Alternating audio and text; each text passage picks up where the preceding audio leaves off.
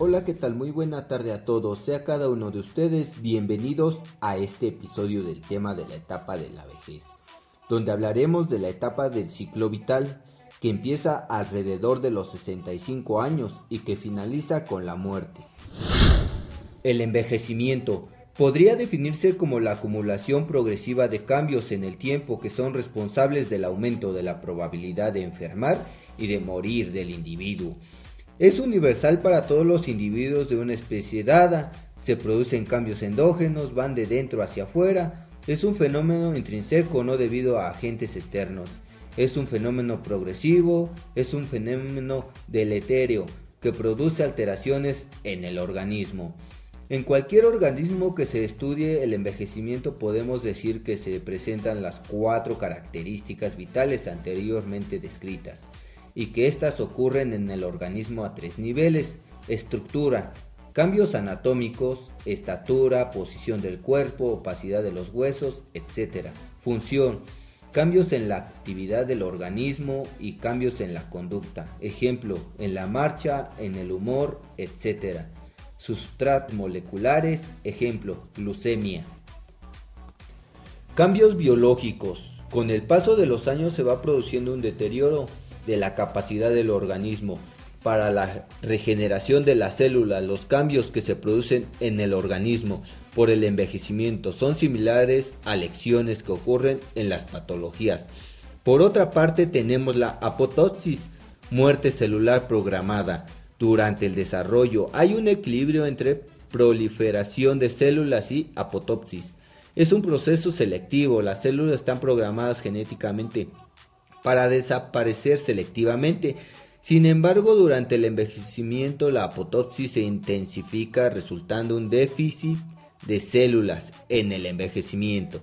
Se produce una pérdida neuronal, una disminución de volumen cerebral, una disminución de sustancia blanca de la corteza cerebral frontal y del cuerpo estriado, y todo ello debido a la muerte celular y o atrofto. Se produce no tanto la muerte celular, sino la disminución del tamaño de las mismas y un declinar de la sinapsis. Cambios físicos. Con el paso de los años se va produciendo un envejecimiento en el organismo, lo que trae consigo cambios morfológicos, cardiovasculares, cambios patológicos, estructurales del aparato respiratorio, muscular, óseo, digestivo, genitor, urinario, cambios en la boca y dientes, cambios en los órganos sensoriales tales como disminución de la agudeza visual y pérdida auditiva. La piel denota enrojecimientos, se acompaña frecuentemente de una lentitud en la capacidad psicomotriz y de una disminución en los mecanismos termorreguladores del anciano. Todo ello puede suponer un riesgo para la salud del individuo. Cambios psíquicos. Con el paso de los años se va produciendo un envejecimiento en las capacidades intelectuales. A partir de los 30 años se inicia un declive de las capacidades intelectuales que se va acelerando con la vejez. En la vejez hay una pérdida de la capacidad para resolver problemas. Esta se acompaña de falta de espontaneidad en los procesos de pensamiento. La capacidad de lenguaje y de expresión suelen estar alteradas. La creatividad y capacidad imaginativa se conservan. Existen alteraciones en la memoria y suelen padecer de amnesia focalizada en el tiempo. El carácter y personalidad no suelen alterarse a menos que se produzcan alteraciones patológicas.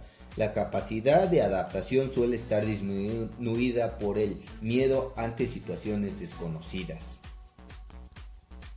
Cambios sociales. En la vejez hay un cambio de rol individual. El mismo se presenta o se plantea desde tres dimensiones. El anciano como individuo, los individuos en su última etapa de vida se hacen patente la conciencia de que la muerte está cerca. El anciano como integrante del grupo familiar.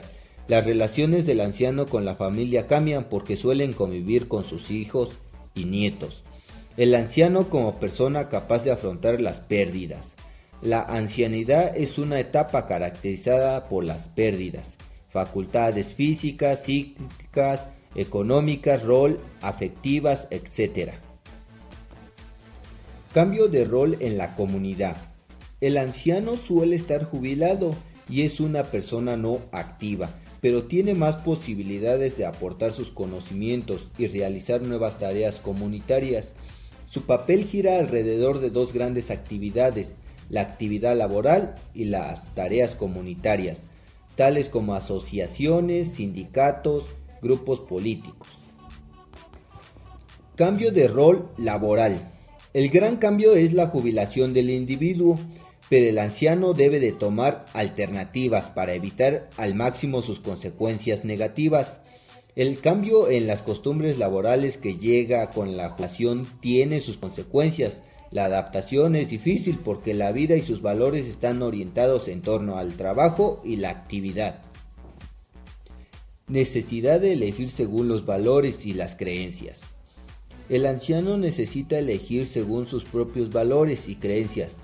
Necesita y nadie puede negarle el mantenimiento de sus convicciones personales frente a lo bueno y a lo malo, por la cultura, ideología o religión frente a la propia vida o muerte.